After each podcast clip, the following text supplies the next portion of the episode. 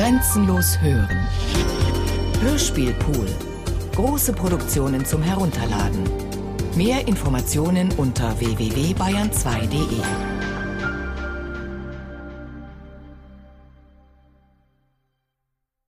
Autobigophonie von Françoise Cactus. Komposition Brezel Göring. Realisation Brezel Göring Françoise Cactus.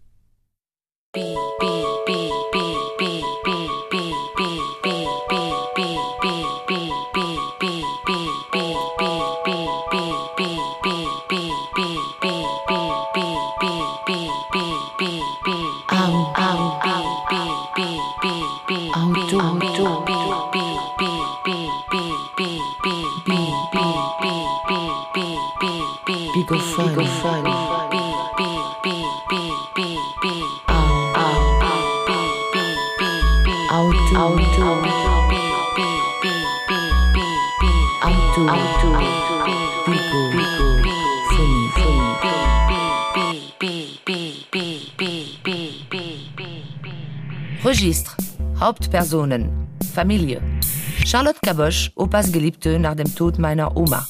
Didier, einer meiner Brüder. Dorfdepp, Charlotte Caboches Ehemann. Meine Großmutter, Henrys Frau, mit 24 in der Kirche gestorben, Mutter meiner Mutter Minouche. Mein Großvater Charles, wegen Hass auf de Gaulle in Henri umgenannt, Witwer, Vater meiner Mutter Minouche. Ich, Spitznamen Picorette, die Erzherzogin, Baba, die Anzünderin, Rose. Fotosouvenir. Ich wusste ganz früh, dass ich nicht die echte Tochter meiner Eltern war. Ich fühlte mich anders. Ich sah anders aus. Mein Großvater sammelte Opiumpfeifen und pornografische Zeichnungen. Er war außerdem Klempner, Saxophonist, Witwer und trank viel. Obwohl sein bester Freund und Saufkamerad der Dorfpfaffe war, war er ein überzeugter Kommunist und wurde deshalb in ein Konzentrationslager gesteckt, wo ihm die Fingernägel abgerissen wurden und wo er giftige Dämpfe einatmete, die seine inneren Organe gewaltig angriffen. Das Werk vollendete er durch seine Zirrhose. Mit meinem Großvater fühlte ich mich verwandt. Ich hatte sogar einige Äußerlichkeiten gemeinsam mit ihm, besonders dieses Charleston-Gesicht mit großen, hellen, runden Augen und dünnem, verkniffenem Mund. Als man mir zum zwanzigsten Mal gesagt hatte, dass ich viel Ähnlichkeit mit meinem Onkel Harry habe, ging mir das erste Licht auf. Und das zweite, als ich ein Foto von dieser jungen, schwangeren Frau mit braunen Augen sah, die sich meine Mutter nannte. Sie hatte im selben Jahr wie meine Tante Marlene geheiratet und nun waren sie zur gleichen Zeit schwanger. Sie standen vergnügt nebeneinander, beide mit rosigen Wangen. Und da fiel es mir auf. Der Bauch meiner Mutter war zu hoch. Sie kann mich unmöglich monatelang unter ihrem Hals getragen haben. Ich rannte zu ihr hin. Was ist aus dem Baby meiner Tante Marlene geworden? Es war angeblich bei der Geburt gestorben. Ich wusste, du bist nicht meine Mutter. Aber danke, dass du mich nicht die Tochter meiner Tante werden ließest. Denn Tante Marlene hasste Kinder und Mädchen ganz besonders. Sie war so kleinlich und ekelerregend, dass ich kein Wort mehr über sie verlieren möchte. Die Tochter des Hutmachers. Ihr Ehemann hieß Harry. Harrys rote Haare hatten ihn nie daran gehindert, großen Erfolg bei Frauen zu haben. Er war subtil im Gespräch und graziös in der Gebärde. Alle wollten ihn. Marlene auch. Sie hatte mehr Geld als die anderen. Außerdem war sie die einzige Tochter eines renommierten Hutmachers, der für sie ein fulminantes Modell entworfen hatte, das er exotische Früchteplatte nannte. Auf allen Hochzeitsfotos zeigte sie unter den breiten Rändern ihrer Früchteplatte ihr noch breiteres Siegeslächeln. Am Morgen nach der Hochzeit war ihr Mund so klein wie ein Hühnerpo. Schon in der ersten Nacht hatte Harry sie auf wildeste Weise geschwängert. Die Falle klappte zu. Sie hasste es aus ganzer Seele, schwanger zu sein. Er trug ihr Ebenbild im Spiegel nicht und aß nichts mehr. Wenn Gäste da waren, aß sie wie ein Schwein und kotzte nach deren Heimfahrt alles wieder aus. Erst als sie ihren Plan mit meinen Eltern ausgetüftelt hatte, hörte sie auf, sich zu hassen. Als ich begriff, dass ich nicht die echte Tochter meiner Eltern war, war ich sehr ergriffen von dem Mitleid, das sie für mich empfunden hatten. Bestimmt lehnte Tante Marlene ab, mich zu stillen oder meine Windeln zu wechseln. Sie wollte sich ausschließlich um sich selbst kümmern.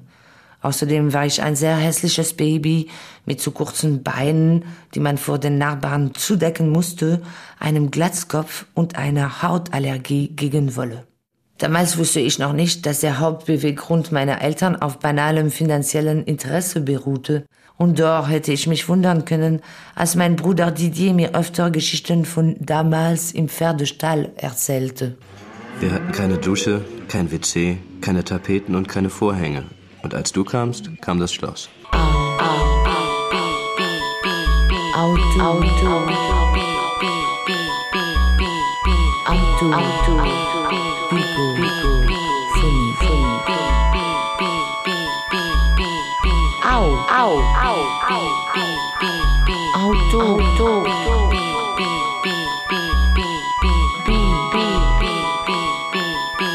Bigophone, Bigophone. Auto, Auto, Auto, Funny.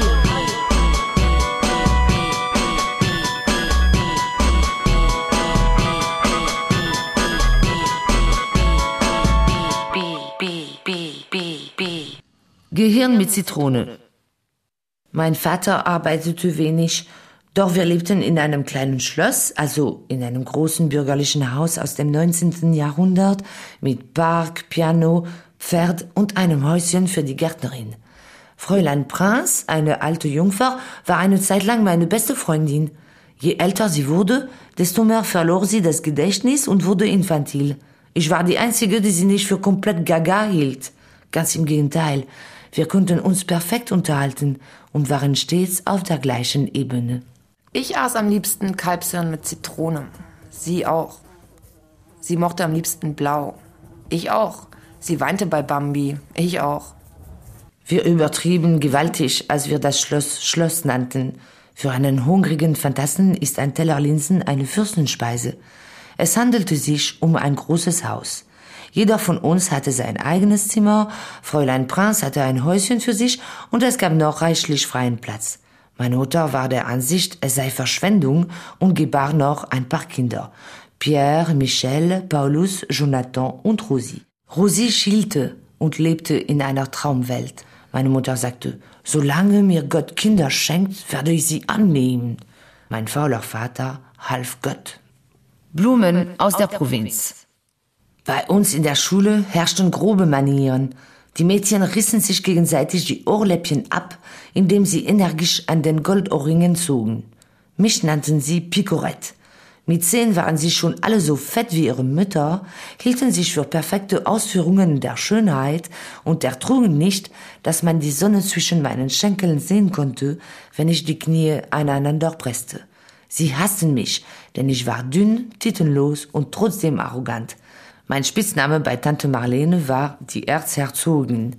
Die Chefin der Mädchenbande, ein Rugbyman namens Ursula, erfand zur allgemeinen Belustigung einen neuen, diesen, den ich nicht wiederholen möchte, denn er bringt in meinem Inneren vergangene Leiden neu zum Leben.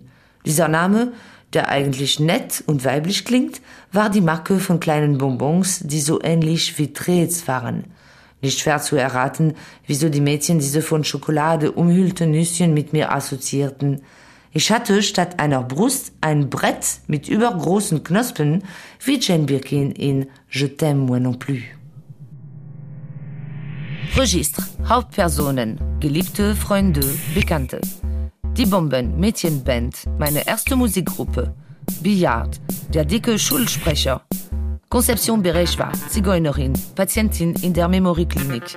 Daisy oder die Nervensäge, rothaarige Gitarristin der Bomben. David, einer von Gigi's Freunden, mein erster Geliebter, King des Coitus Interruptus. Fräulein Prinz, Gärtnerin im Schloss meiner Adoptiveltern, alte Jungfer, infantil. Frau Petersen, Mutter von Igor, meinem späteren Ehemann. Gaston oder Gigi, ein Kindheitsfreund, revolutionär. Mai 68 in La Grenouillère. Der Sohn des Uhrmachers erweiterte meinen Horizont. Ich lernte ihn auf der Hauptstraße kennen. Es war nachts und alle schliefen. Ich war aus dem Schloss geflüchtet und trug wie die drei kleinen Schweine einen Stock über die Schulter, an dem ein Stoffsack hing, der Brot für mehrere Tage, einen Schlafanzug, einen Pullover und eine Zahnbürste enthielt. Ich wusste nicht wohin und wiederholte nur beim Voranschreiten das, was man mir beigebracht hatte. Der kürzeste Weg von einem Punkt zu einem Punkt ist die gerade Linie. Und alle Wege führen nach Rom. Und wer Butter auf dem Kopf hat, soll nicht in die Sonne gehen. Ich hörte ein Klirren und sah diesen Kerl mit verwuschelten Haaren vor dem kaputten Schaufenster der Bäckerei stehen.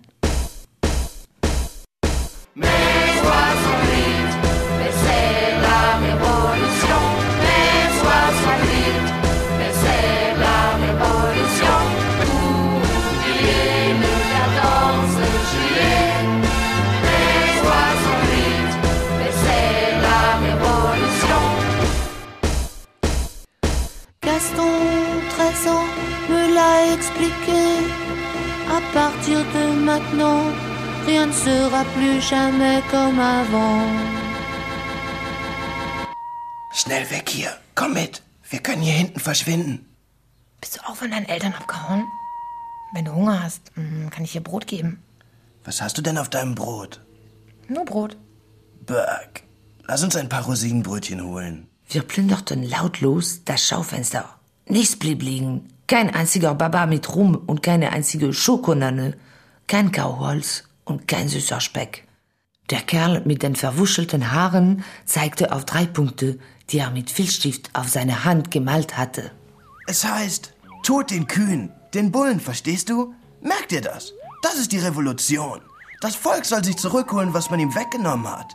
Letzte Woche musste ich vor der Bäckerin meine Taschen ausleeren und dir die Kaugummis zurückgeben. Stell dir vor, die hat's meinem Alten erzählt. Und der hat mir eine Moralpredigt gehalten. Religion ist Opium für das Volk. Ich hasse Religion. Dann sind wir wie füreinander geschaffen. Ich heiße Gaston, aber du kannst mich Gigi nennen. Es war schön, aber es war traurig. Die Sonne war im Begriff aufzugehen. Ich dachte daran, dass Gaston und ich keinen Ort auf der Welt hatten, wo wir hingehen konnten. Seine Nase lief. Er wühlte in seinen Taschen herum, leerte sie und ich sah eine Brille und eine Zahnspange. Sieh mich an. Findest du mich hässlich? Ich finde Zähne nach vorne oder sowas. Das gibt Charakter.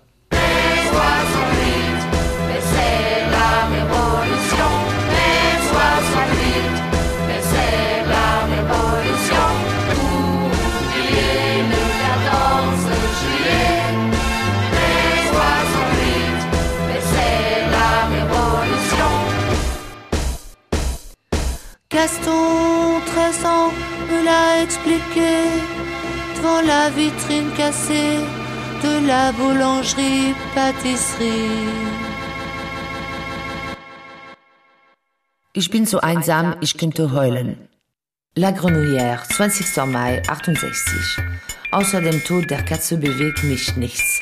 Ich werde immer stumpfsinniger und sitze stundenlang auf dem Thron und spiele Fernsehansagerin. Was ich will, ist, dass Gigi zu meinem Freund wird und ich denke, dass er denkt, dass Freundschaft nur durch Ähnlichkeit entstehen kann. Also will ich mich bemühen, ihn nachzuahmen und so oft wie möglich seiner Meinung zu sein. Aber dafür muss ich ihn erst wieder sehen. Bloß wie? Ich kann nicht einfach so zu ihm gehen und klingeln. Oder doch? Ich werde sagen, ich hätte bei ihm eine Platte vergessen. Gigi war nicht allein. Er hatte Freunde zu sich eingeladen. Sie trugen ihre Haare lang und rauchten. Partymädchen gefoltert, Partymädchen gefoltert. Sie bilden einen Kreis um mich und stellen mir lästige Fragen. Bist du noch ein Mädchen oder schon eine Frau? Masturbierst du und wenn ja, an wen denkst du dabei? Magst du lieber die Beatles oder die Rolling Stones? Was hat das alles zu bedeuten? Sind die Beatles meine Favoriten? Bin ich ein spießiges Mädchen, aber liebe ich Mick Jagger? So bin ich dumm und vulgär. Partymädchen, Komma, gefoltert. Partymädchen, Komma, gefoltert. gefoltert. Was meinen Sie bloß mit Mädchen oder Frau? Bei der Unanie weiß ich noch nicht genau. An wen ich dabei denke, verrate ich nicht. Ich möchte im Fußboden versinken. Partymädchen gefoltert, Partymädchen gefoltert, Partymädchen gefoltert, Partymädchen gefoltert, Partymädchen, gefoltert, Partymädchen, gefoltert, Partymädchen, gefoltert, Partymädchen gefoltert. Viel zu spät fielen mir ein paar Witze ein. Ich war lächerlich. Ich tat so, als ob ich das nicht wüsste und nahm irgendwann meine Jacke. Mann, lass sie in Ruhe. Komm mit. Wir gehen. Sag mal, hast du keine alten Jeans oder Gummistiefel? Bist du eine Mieze oder bist du eine Barber? Hutmoden. La Grenouillère, 17. September 68. Heute hat mich David mit seinem Moped abgeholt. Oft schämt er sich für meinen Look, obwohl ich mich bemühe, so schick auszusehen wie die Pariser Mannequins aus der Vogue. Er wartete draußen. Ich bin mit einem eigenhändig gehäkelten Hütchen erschienen. Da hat er geschrien, das Lächerliche tötet nicht mehr. Zuerst hatte ich eine Wollschnecke gezaubert, die flach wie ein Crepe war. Dann hatte ich sie in Zuckerwasser getränkt und um einen Blumentopf trocknen lassen. Ich hatte darauf geachtet, dass der Rand, der überlappte, sich regelmäßig auf dem Tisch wellte. Solch einen Hut gibt es nirgendwo auf der Welt. Der Geist des Hutmachers bewohnt mich. Das Publikum ist ein konservatives Magma, das Jahre später das trägt, hört und liest, was es zuerst hasste. Nach dem großen Aufruhr des Minirocks wegen haben alle ihre dicken Schenkel gezeigt. Warte ab, David. In fünf Jahren laufen alle mit dem Häkelwunder herum, habe ich geantwortet und mich in seinem Rückspiegel bewundert. Dann hat es angefangen zu regnen. Die Wäscheklammern. Meinst du nicht, wir könnten mal eine ganze Nacht miteinander verbringen? Nächsten Samstag, bei Rose. Roses Vater war Waffenhändler. In der Garage fanden wir rostige Flinten, die fast wie Seitengewehre aussahen. Die Dinger sind aber echt erledigt, stellte Rose fest und schoss dabei zwei Krater in die Decke. Dann führten wir einen Gartenschlaukrieg im Salon. Stundenlang spielten wir Sadomaso-Poker und Rose, der immer verlor, sagte mit Wäscheklammern an den Eiern, er sei hundemüde und wolle sofort ins Bett.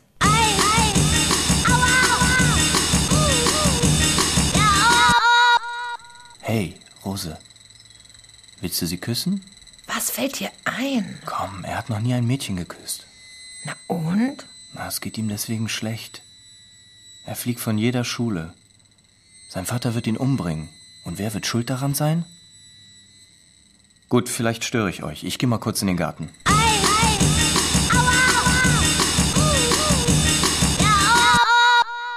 Registre, Hauptpersonen, Geliebte, Freunde, Bekannte. Gigis Mutter, eine sanfte Person, die Jackie Kennedy ähnelt. Gino Veloce, Susis Freund, Manager der Bomben meiner ersten Band. Heidi Raff, meine erste Schulfreundin, deutsche Staatsangehörigkeit. Kabelloses Bigophon. La Grenouillère, 12. Oktober 68. Zurzeit kursieren ganz böse Gerüchte über mich. Meine eigenen Brüder nennen mich eine Hure, was übertrieben ist, denn für die anderen Jungs gelte ich als Anzünderin, also als ein heißes Weibchen, das sich im entscheidenden Augenblick aus dem Staub macht. Meine Mutter kennt nur die Version meiner Brüder und will mich ins Internat stecken. Es gibt sowieso kein Gymnasium in La Grenouillère. Gefolterte Mädchen Internat. Gefolterte Mädchen Internat. Gefolterte Mädchen Internat. Gefolterte Mädchen Internat. Bist du noch ein Mädchen oder schon eine Frau? Masturbierst du und wenn ja, an wen denkst du dabei? Magst du lieber die Beatles oder die Rolling Stones? Bist du eine Mieze oder eine Barber?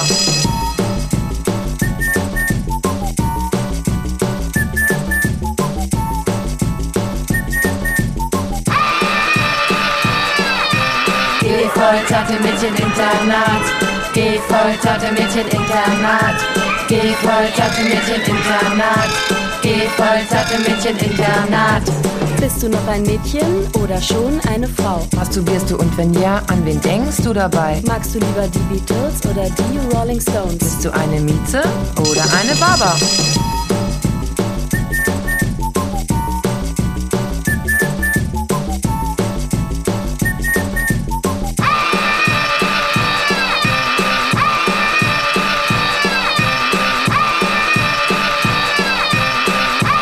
Mit Röckchen und Pferdeschwanz.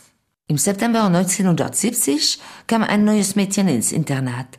Wahrscheinlich die Quelle meines späteren Interesses für Germanen. Als ich sie zum ersten Mal sah, fragte ich die schöne Ausländerin, ob der Platz neben ihr frei sei. Sie sagte leise ja. Dabei schaukelte ihr blonder Pferdeschwanz langsam hin und her.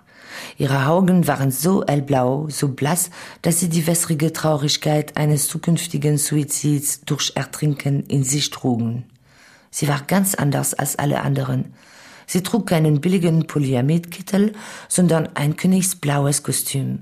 Sie war unglaublich sauber, als ob man sie bis in die Klasse unter einer Glasglocke getragen hätte. Meine Nasenflügel flatterten süchtig nach ihrem Parfum, einer leichten Mischung aus Mandelseife und Veilchenwasser. Magst du Schweine? Meine Eltern haben eine Schweinezucht. Zurzeit werden sie kastriert. Sie schreien von 8 Uhr morgens bis 8 Uhr abends, wie am Spieß. Willst du nicht morgen zum Tee und Käsekuchen zu uns kommen? Rasierpinsel am Hut. Frau Raff, Heidis Mutter, bug Kuren wie in einer Fabrik. 20 Torten am Tag. Eine zum sofortigen Verzehr, 19 zu den unzähligen Schweineteilen in die gigantische Kühltruhe. Der dritte Weltkrieg und auch der vierte durften ruhig ausbrechen. Nach der eifrigen Arbeit am Fließband ihrer Küche konnte sich Frau Raff stundenlang entspannen. Sie legte eine Platte mit deutschen Weihnachtsliedern auf, den Fernseher schaltete sie nie ein, ließ ihr Strickzeug auf den Boden gleiten, legte sich auf das Sofa, wo sie sich ausstreckte, nicht schlief, nicht las und nicht zu denken schien.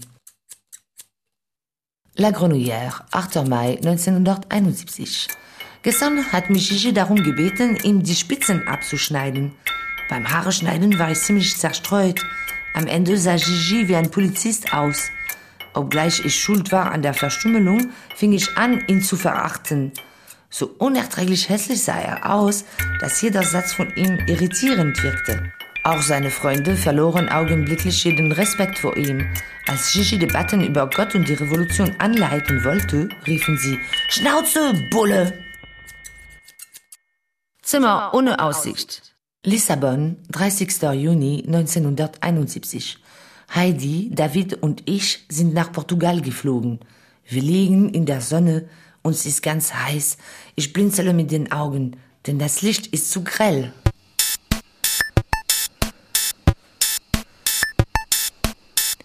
Je suis un chien, qu'est-ce que tu es? Une chienne.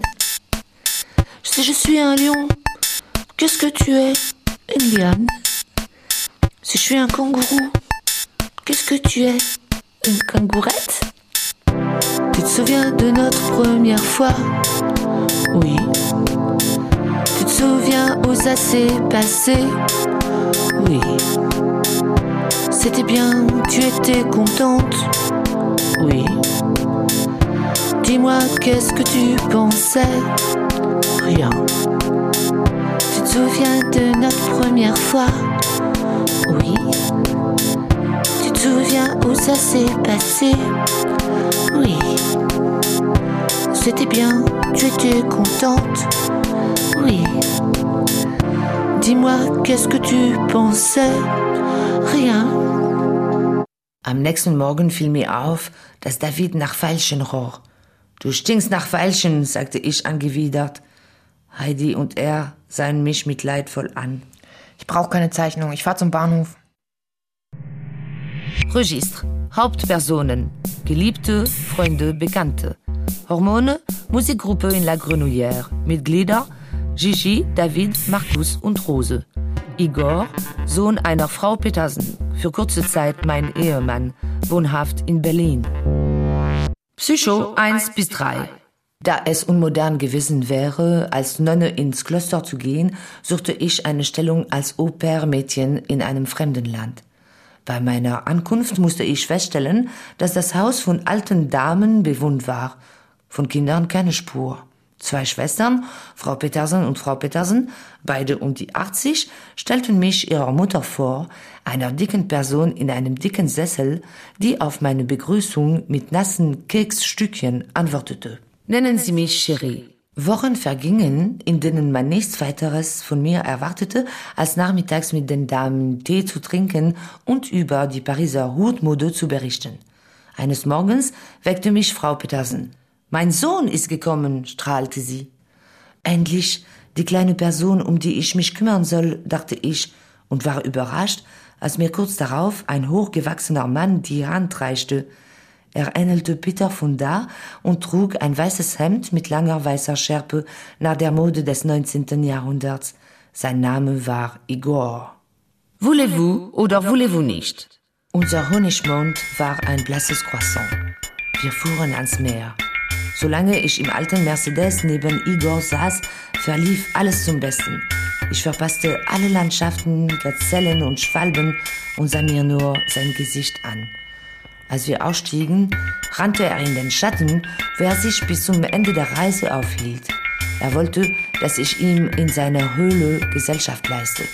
Ich bevorzugte die Strandbars.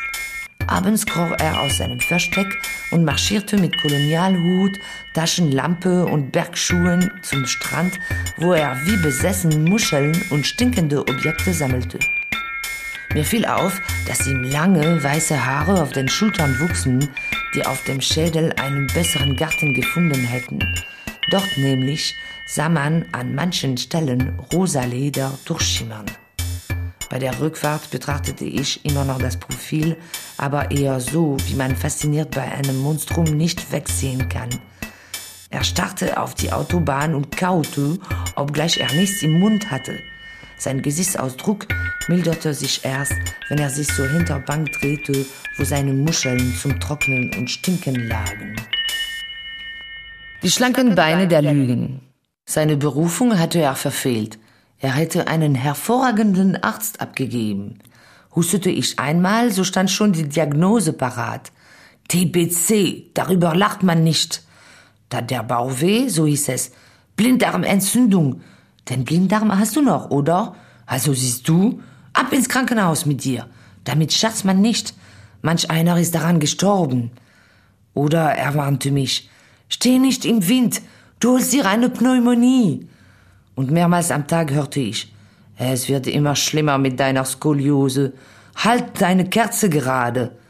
Wenn mich Igor in seinen Armen hielt, wie ein Huhn, das sein jüngstes Küken unter dem Flügel versteckt, um es vor dem bösen Bauernhof abzuschirmen, rief er mitleidig, mein armes, schwindsüchtiges Kind. Dann wurde ich so zärtlich wie die Kameliendame. Nur gegen meine krankhafte Mythomanie kannte er keine Mittel. Eine verdammte Lügnerin bist du. Die größte Lügnerin unter der Sonne. Wie kannst du dir da so sicher sein? Wahrheit ist relativ. Rede nicht über Dinge, die du nicht kennst. Kennst du die Wahrheit? Die Wahrheit ist, du lügst, wie du atmest. In deiner Welt stimmt das. In meiner nicht. Liebes Tribunal, Wenn ein Mann an den Brustknospen einer Frau wie an Jackenknöpfen dreht, dann ist die Leidenschaft weg. Zur Scheidung kamen dieselben Gäste wie zur Hochzeit. Auch war die Zeremonie ähnlich offiziell und fremd. Nur sagten wir dieses Mal Nein. Weil er sehr aufgeregt war, stellte Igor nur solche dummen Fragen wie Was soll aus dem Dampfkochtopf werden, den uns deine Eltern geschenkt haben? Der Anwalt war einer seiner Freunde, dessen Spezialität darin bestand, Terroristen zu verteidigen. Die Scheidung verlief lustig und im allgemeinen Einverständnis. Es herrschte Partystimmung. Ach beid. Wegen Igor war ich nach Berlin gezogen. Nun hieß es allerdings, so dir einen Job, sonst wirst du Klopinetten essen. Ich überlegte, was meine Fähigkeiten waren und kam auf drei. Französisch, ein bisschen malen und Haare schneiden. Ich formulierte eine kleine Anzeige für Zeitschriften. Der einzige, der ein lukratives Angebot machte, war ein Pole, der mich darum bat, ihm von Zeit zu Zeit für 50 Dollar ein paar deutsche Sätze ins Französische zu übersetzen. Ich war schon sehr neugierig, Sätze zu hören, die so viel wert waren. Seine Konversation war platt wie ein Bürgersteig. Ich konnte ihn sofort nicht ausstehen. Scheinbar gefiel es ihm, mit französischem Akzent beschimpft zu werden, und ich war sehr tüchtig bei meiner Arbeit. Dem Kerl habe ich es zu verdanken, dass ich allerhand neue deutsche Schimpfwörter lernte. Registre, Nebenrollen, Dame im Park, Halluzination meines Adoptivvaters, Frau Raff, Heidis Mutter, Heimzwerge, heimtückische Wesen, die sich im Schloss verstecken, Herr Raff, deutscher Bauer in Frankreich, Heidis Vater, lästige Frau in einer Berliner Bar, die mir einen Aschenbecher an den Kopf wirft, Lehrerinnen, sadistische Personen, der Leopard, ein Typ, bei dem ich in Berlin wohne, unbekannt im Bataillon. Ich fand ein Zimmer bei einem Wildfremden. Dieser besaß eine Truhe, die kadaverisch stank.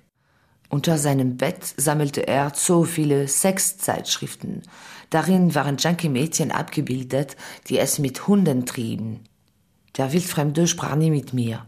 Lieber schrieb er verwurstvolle Zettel, auf denen stand, dass ich seinen Joghurt gegessen hätte, dass ich die Kochplatte angelassen hätte, was den Ruin des Hauses bedeutete. Meistens saß er in einem alten Sessel, der mit Leopardenfellimitat zugedeckt war.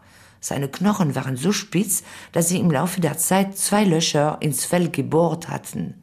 Einmal im Monat ging er zum Sozialamt. Am Abend davor musste ich ab 8 Uhr totenstill sein. Wenn die Aufregung vorüber war, schleppte er sich in den Supermarkt und kaufte mageren Joghurt.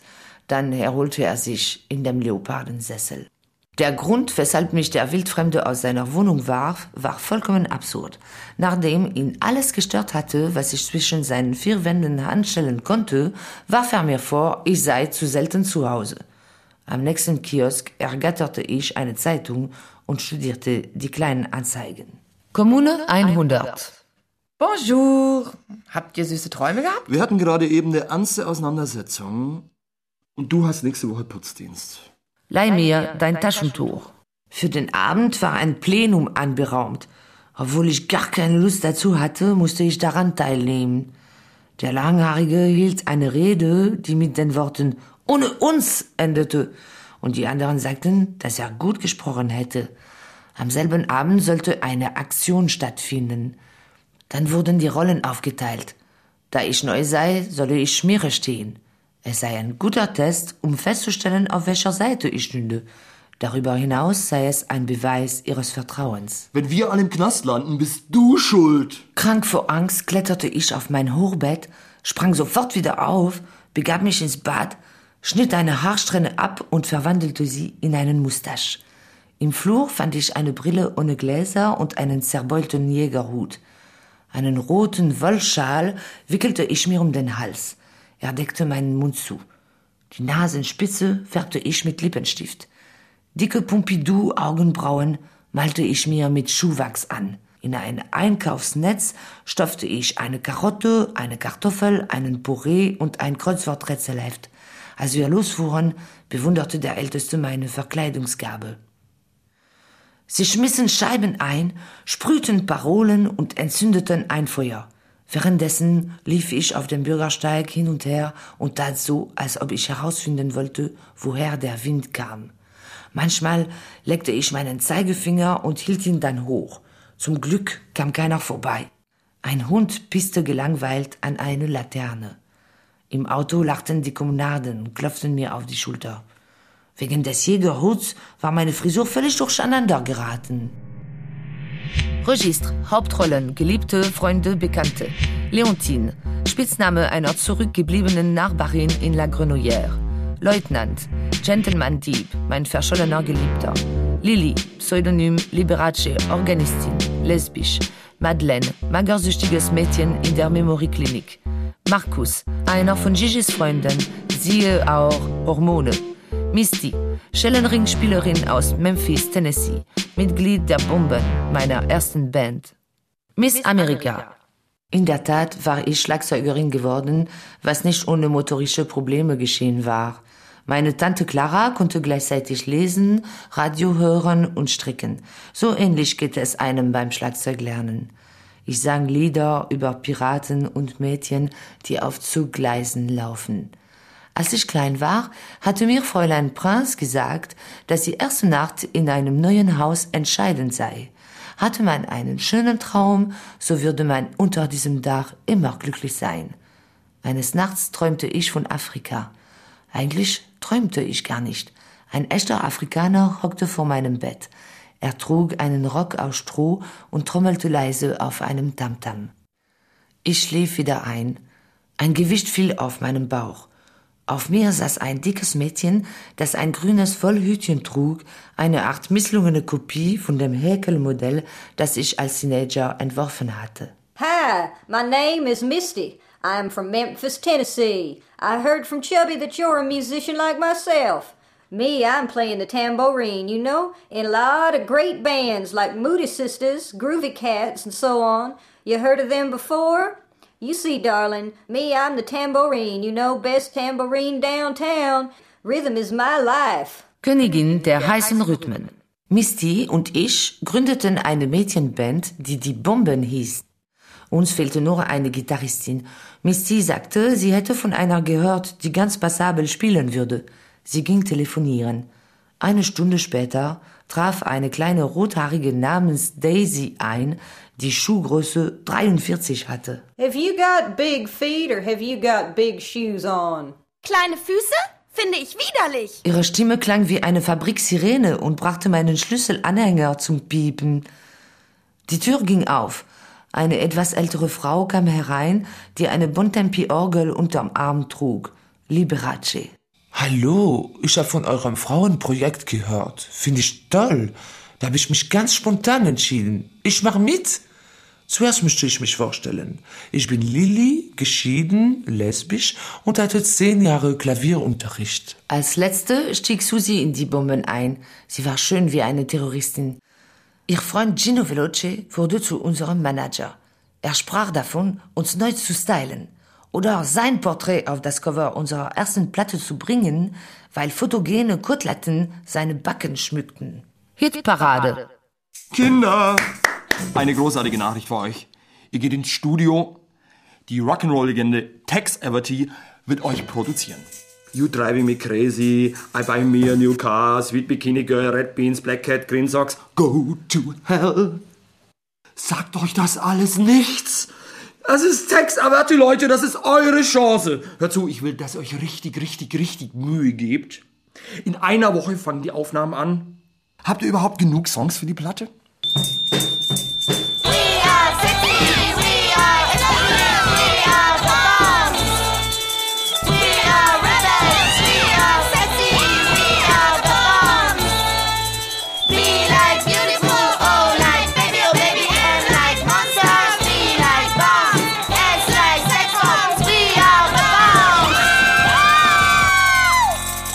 Der letzte Schrei. Am ersten Tag war Tex total breit, rannte mit Mikroständern durch das Studio und unterbrach ständig die Aufnahmen, um uns abstruse Ratschläge zu geben, die er immer wieder zurücknahm. Do as you like, kids. If it sounds good to you, it sounds good to me. Am Abend spielte er Mundharmonika Soli zu jedem Stück und bei dem Hit blies er in eine Nasenflöte. Am nächsten Morgen war Tex schlechter Stimmung. Deprimiert und gelb im Gesicht hing er über dem Mischpult und schien an dem Projekt zu zweifeln. Wahllos drehte er an irgendwelchen Knöpfen und löschte versehentlich die Hälfte des Hits. Susi musste fast heulen, bis wir die zündende Idee hatten, die Einleitung und die erste Strophe durch einen großen Krach zu ersetzen. Registre, Hauptpersonen, Geliebte, Freunde, Bekannte. Nestor, zahnloser Freund mit gepflegten Händen. Oscar, siehe auch der Leutnant, Gentleman Dieb, mein verschollener Geliebter. Das Haus der Künste. Pamela Popo, eine unbegabte Schauspielerin, die ihre Rollen erkaufte, hatte mich zu einer Jet-Set-Party in ihre Villa eingeladen. In der Empfangshalle hatte sie ihre Schwester Rita geohrfeigt und sie gegen den Buffettisch geschleudert. Nun klebten Häppchen an Ritas Kleid und sie weinte. Der Vater griff ein. Das Haus der Künste hat viele Räume und ich verbiete dir, deine Schwester deshalb zu verachten, weil sie klassische Geige spielt. Auf dem Weg zur Tanzfläche nahmen die Gäste ein Glas Champagner und Kaviartoast zu sich. Einer bediente sich direkt an Ritas Kleid. Die Partie war ein Erfolg. Bis zu dem Zeitpunkt, als eine alte Dame feststellte, dass ihre Handtasche weg war. Daraufhin begannen die Frauen mit einem Wettrennen, schoben die Männer zur Seite, krochen unter Tische und Stühle, hoben Vorhänge hoch, allgemeines Entsetzen, alle Taschen waren weg. Triumphierend lächelte ein Mann in Uniform und hob eine Augenbraue zum Zirkumflex. Die zu kurzen Ärmel der Uniformjacke brachten sachte Handgelenke zum Vorschein. Die sehr langen Beine wirkten verblüffend stark im Gegensatz zu dem mageren Oberkörper und den engen Schultern. Der Dieb war ein Gentleman. Vermissen Sie eine Handtasche oder warum verfolgen Sie mich? Hat man Sie als Spionin engagiert? Worauf warten Sie? Der Kuss des Leutnants. Am nächsten Tag spielten wir, dass er mein Onkel sei, ein Priester und ich seine Kessel Lolita. Ab dann änderte ich meinen Stil, trug schottische Röckchen und schwarze Lackschuhe. Während ich neben ihm hertrottete, wackelte mein Pferdeschwanz. Zwar war ich zehn Jahre älter als er, aber das bedeutete wirklich nichts. Wir erfanden immer neue Szenerien. Er kam als Zahnbürstenvertreter verkleidet, als Klempner oder Bibelverkäufer. Ich liebte den Leutnant. Keiner konnte vulgärer sein. Seine Worte wirkten wie ein starkes Aphrodisiakum. Es gibt kein danach. Ich wurde wach. Es roch nicht nach Kaffee. Der Leutnant war weg. Ich wartete auf seine Rückkehr. Ich wartete und wartete. Das war alles, was ich tat. Um mich herum staubten die Möbel ein. Ich war mir vollkommen sicher, dass er zurückkommen würde. Manchmal überfielen mich Sorgen und ich dachte, er sei tot. Ich hatte TBC im Herzen und Kinderlähmung im Kopf. Mein Gewicht betrug 25 Kilo. Wenn jemand klingelte, versteckte ich mich unter dem, was vom Sofa übrig geblieben war, und hörte Hammerschläge in meiner Brust. Ich wollte, dass der Leutnant zurückkam. Jeden Tag verbrannte ich einen Löffel des Voodoo-Pulvers Come to Me. Ich glaubte, seine Stimme zu hören, wie ich von ihren langen Augen das grüne Licht liebe. Ich fluchte und betete und versuchte, mich in einen Magnet zu verwandeln. Eines Tages raffte ich mich auf und unternahm eine Forschungsreise durch die traurige Stadt. Ich irrte durch verregnete Straßen, betrat Cafés und Bordelle, fuhr in fremde Zonen. Vor meinen Augen ließ sich ein Mädchen aus Verzweiflung in eine Pfütze fallen. Sie lag in der Pfütze wie in einem bequemen Bett, trank schmutziges Wasser, schlabberte wie ein Kätzchen. Ich legte mich dazu.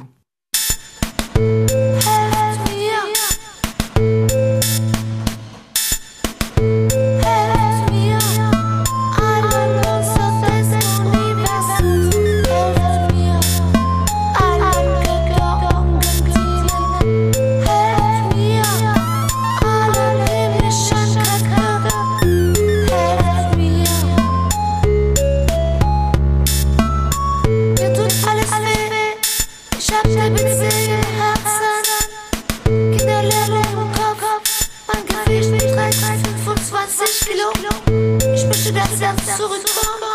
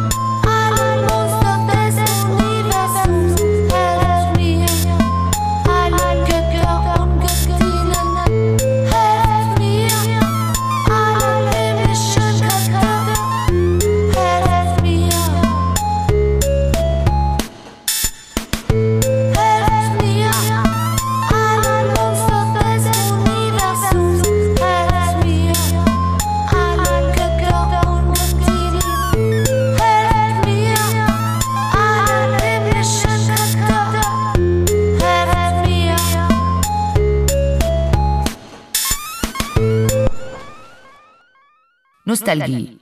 Erbprinz Louis Ferdinand, der Hund des Leutnants, hatte ein paar Haare auf dem Teppich hinterlassen.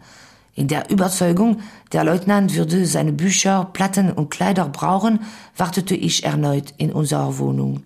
Ich drehte mich im Kreis und kletterte die Wände hoch, hing von der Decke herunter und sah durchs Fenster Schatten und Silhouetten, in denen ich den Leutnant zu erkennen glaubte. Jedes Mal fiel ich vor Aufregung auf den Kopf und bekam Beulen. Irgendwann zerstörte ich die Wohnung. Nur die Pfandflaschen ließ ich ganz. Registre Tiere Bambi, Filmré, Erbprinz Louis Ferdinand, der Hund des Leutnants, Kuh aus meinem Kinderbuch Die Kühe in der Eisdiele, Laika, Gastons Hündin, später Gastons Teppich, Mitzi, Katze in la Grenouillère, schlau und pervers, stirbt früh, Medor, stolzer dreibeiniger Hund in la Grenouillère, Schnecken, monströse Weichtiere, schleichende Eroberer der Weltherrschaft. Es ist tot und weiß nichts davon. Die Straße war wie ein Gespensterzug. In der Luftbahn sahen die Menschen wie Gemüse aus. Mit ihren Sprays versuchten sie, die Weichtiere zu lähmen, die an ihren Beinen hochkrochen. Diese fielen von den Waden ab, drückten sich wie Pfannkuchen auf dem Linoplastboden platt und schwollen bald wieder auf, um ihren Spaziergang fortzusetzen. Kommentarlos nahmen die Luftbahnpassagiere diese lästigen Wiedergeburten wahr. Ein paar Menschen beklagten sich, aber nicht wegen der Tiere. So wie die Menschheit den Dinosauriern gefolgt war, würde sie von riesigen Schnecken ohne Häuser abgelöst werden. Die Weichlinge verspürten keinerlei Schmerz. Nur so konnte die Welt problemlos weiter verrotten. Die Reisenden hassten sich gegenseitig. Von Zeit zu Zeit schossen sie aufeinander. Das Benutzen leiser Waffen war geduldet, nur durfte man vor dem Abknallen nicht schimpfen, das galt als lästig und unerzogen. Die Bahn war so leise, dass man das Rutschen der Schnecken hörte.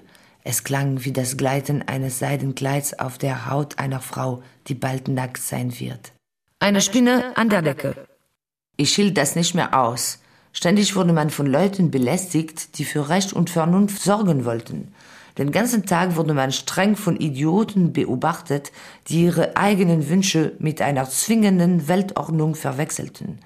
Ich musste aus der Stadt fliehen und beantragte ein Ticket für eine Zeitreise. Man schrieb meinen Namen am Ende einer endlosen Liste auf.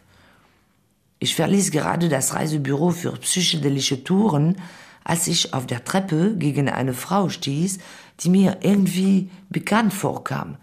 Sie war von übergroßer Statur und beeindruckender Muskulatur. In ihrer silbernen Armeekleidung bewegte sie sich wie ein Roboter.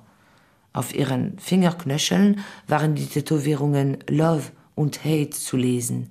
Sie roch nach Veilchen. Heidi? Hast du Bodybuilding gemacht? Nein, einfach Pillen geschluckt. Was treibst du hier? Ich bin in der Frauenarmee und du? Ich tue momentan nichts. Ich überlege abzuhauen kann mich in dieser feindlichen Zone nicht mehr bewegen. Machst du schlapp? Komm mit und lerne schießen. Du musst dich begreifen als ein winziges Teil einer großen Maschine, also als ein unwichtiges Element, ohne dass aber Pannen entstehen. Also ehrlich gesagt interessiert es mich überhaupt nicht, ob die Maschine rollt oder nicht. Nimmst du die zukünftige Herrschaft der Schnecken ohne Widerstand hin? Ich denke, die Maschine rollt in ihrem Sinne. Was willst du noch retten? Nichts. Ich töte. Das ist gut für die Nerven. Mein Plan lautet, eine Zeitreise zu unternehmen. Eine Zeitreise, das ist doch vollkommen uninteressant. Du lebst hier und. Ich vegetiere. Also vegetierst du hier meinetwegen. Du bist aber auch wirklich ganz anders als alle anderen. Nicht jede kam in einem Schloss zur Welt. Das Schloss ist ja wohl verschwunden. Ich würde dir grundsätzlich davon abraten, zurückzufliegen. Vorwärtsfliegen ist viel spannender. Kann ich mir leider nicht leisten mit meinem mageren Sold. Um ehrlich zu sein, erkenne ich dich kaum wieder. Jedenfalls siehst du prächtig aus. Diese Muskeln stehen dir. Deine neuen Zähne sind auch wunderschön. Man muss alles unter Kontrolle haben. In der Armee benutzen wir eine Codesprache, die viel einfacher ist als die übliche. Weshalb sind die Schnecken viel stärker als wir? Weil sie viel einfacher sind. Hast du schon einmal Schnecken plaudern hören? Manchmal habe ich den Eindruck, dass sie tuscheln. Pure Einbildung. Die Viecher sagen nichts, die denken auch nicht. Wie schaffen sie es dann, so koordiniert zu handeln? Instinktiv. Das, was wir noch lernen müssen. Zielstrebig und gemeinsam handeln, ohne jede Leidenschaft. Langsam, robust, anpassungsfähig. Das haben sie einfach drauf. Das kostet ihnen gar keine Mühe. Diese Tiere sind niemals krank. Die fressen den letzten Dreck und rutschen weiter. Die Babys fressen pausenlos. Am Abend haben sie schon ihr Gewicht verdoppelt. Kümmert sich die Mutter um die Kleinen? Bitte kein Kitsch jetzt. Keiner kümmert sich um keinen. Warum bilden Sie dann manchmal Kreise? Bin ich Wissenschaftlerin? Können wir endlich das Thema wechseln? Ich mag nicht reden, das habe ich dir schon gesagt. Am allerwenigsten über diese Monster. Schluss, sie existieren nicht mehr, sie sind tabu. Ich sehe gerade eine. Schnauze.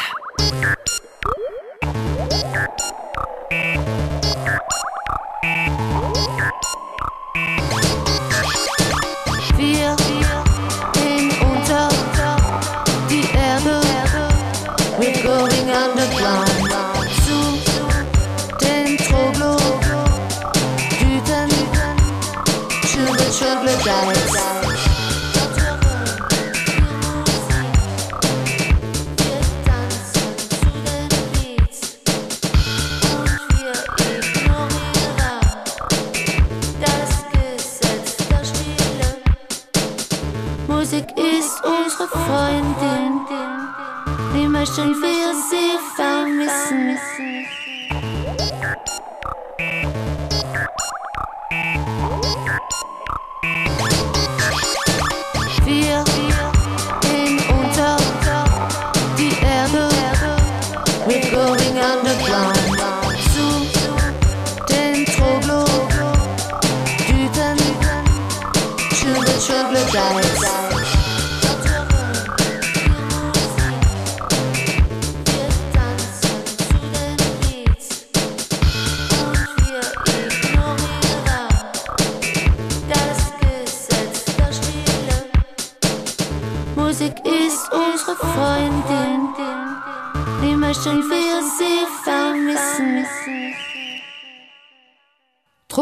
Troglodyten.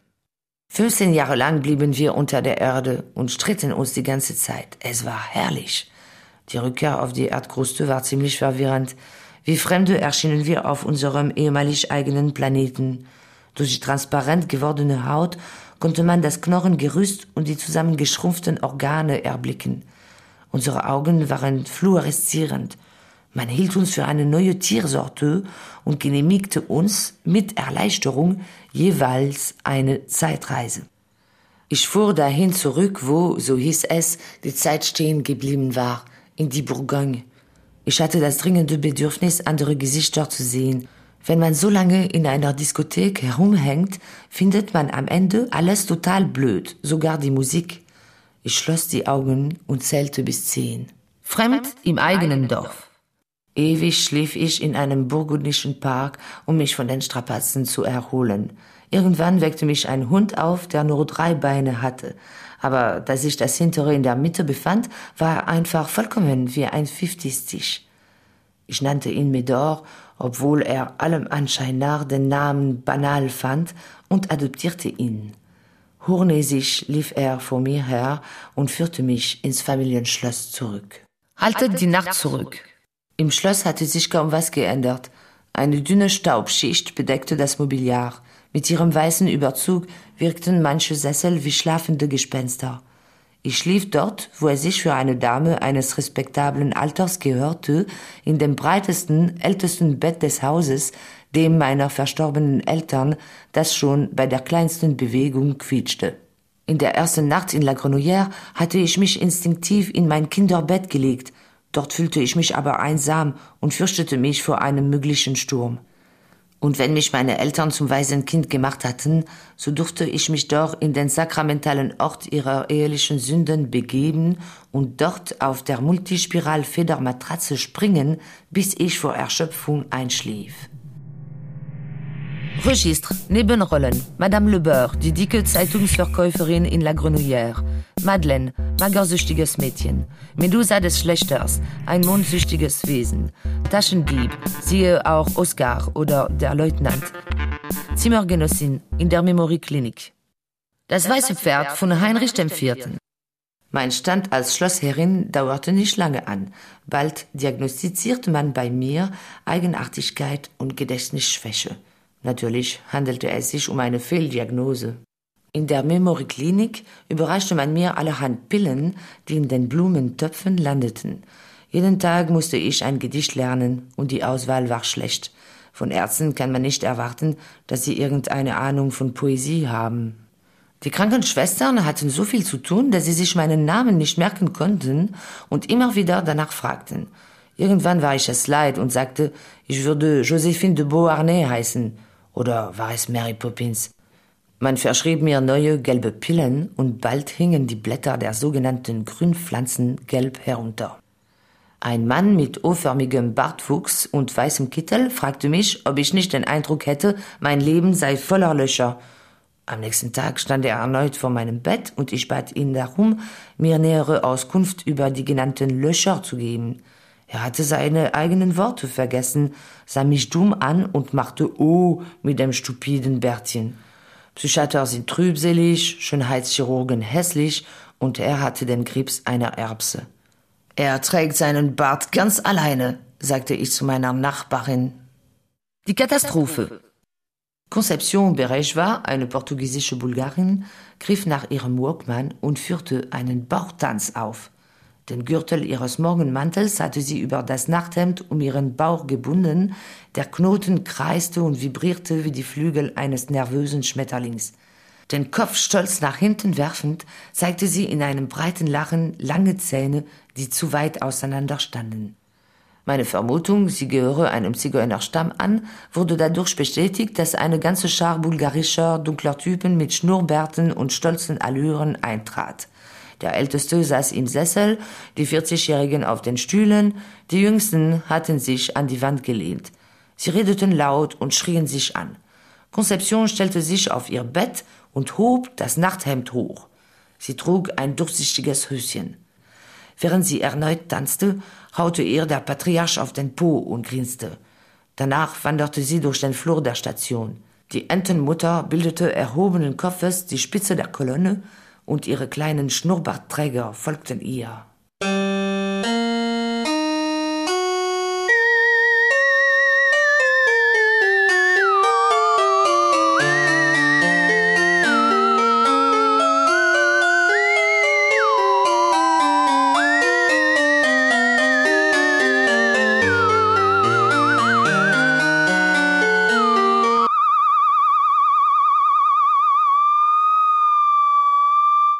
Hunger. Conceptions Nachfolgerin im weißen Bett war eine zierliche Person mit langem schwarzen Haar, die Madeleine hieß. Das Mädchen war unglaublich mager. Ihre Rippen traten hervor wie die Stufen einer Leiter. Ich hatte Angst um sie und dachte, sie sei viel zu dünn für den kleinsten Sturm. Ein winziges Boot auf dem launischen Ozean. Am ersten Tag ihres Aufenthalts zerschnippelte sie ihre schöne Mähne mit einem Küchenmesser. Der Anblick der schwarzen Algen in dem Waschbecken stimmte mich traurig. Ich bat sie darum, mir zu erlauben, das zu retten, was noch zu retten war, das hieß, ihr einen biederen Kurzhaarschnitt zu verpassen. Als ich hinter ihr stand und die kalte Friseurschere an ihren Hals hielt, kam mir das Bild des armen Gaston wieder in den Sinn, und ich wusste, was ich in meinem langen Leben gelernt hatte. Die Macht des Friseurs ist unermesslich. Sponsoren. AA, die anonymen Alkoholiker, Air Algérie, Fluggesellschaft, Antiphobienetten, Psychopharmaka, Bild, Tageszeitung, die Erfindung der Wahrheit, Birkenstock, der viereckige Schuh, Black and White, das Haarwachs, Blume aus Hongkong, chinesisches Restaurant, Canigour Ronron, Hunde bzw. Katzenfutter, Chanel pour Monsieur, Parfum, Diary, das Tagebuch mit Schloss, Ente, Automobil der Marke Citroën, Fräulein zärtliches Alter, eine Zeitschrift für junge Mädchen, Hallo Freunde, Jugendzeitschrift, Klopinetten, nichts, Levis Hosen, Lux, Zigaretten und Seife, Malabar, Kaugummis mit Tattoos, Minipli, die leichte Dauerwelle, Picorette, in Schokolade eingehüllte Nüsse, Pocket TV, Fernsehzeitschrift, Polycolor, Farbshampoo, Ki, die Zeitschrift die Kindergedichte veröffentlicht, Radionostalgie, Radiosender, der nur Oldies spielt, Readers Digest, leicht verdaulicher Stoff als Klolektüre, Scooby-Doos, Gadgets, Shell, Öl, spanische Fliege, Aphrodisiakum, Trets in gefärbter Schokolade eingehüllte Haselnüsse, Vogue, Modezeitschrift, Zigzag, Zigarettenblättchen. Autobigophonie von Françoise Cactus. Mit Françoise Cactus, Patrick Catani, Gina Dorio, Chris Immler, Felix Kubin, Beth Love und Deborah Schamoni. Ton und Technik Wilfried Hauer, Susanne Herzig. Komposition Brezel Göring, Realisation Brezel Göring, Françoise Cactus. Bayerischer Rundfunk 2004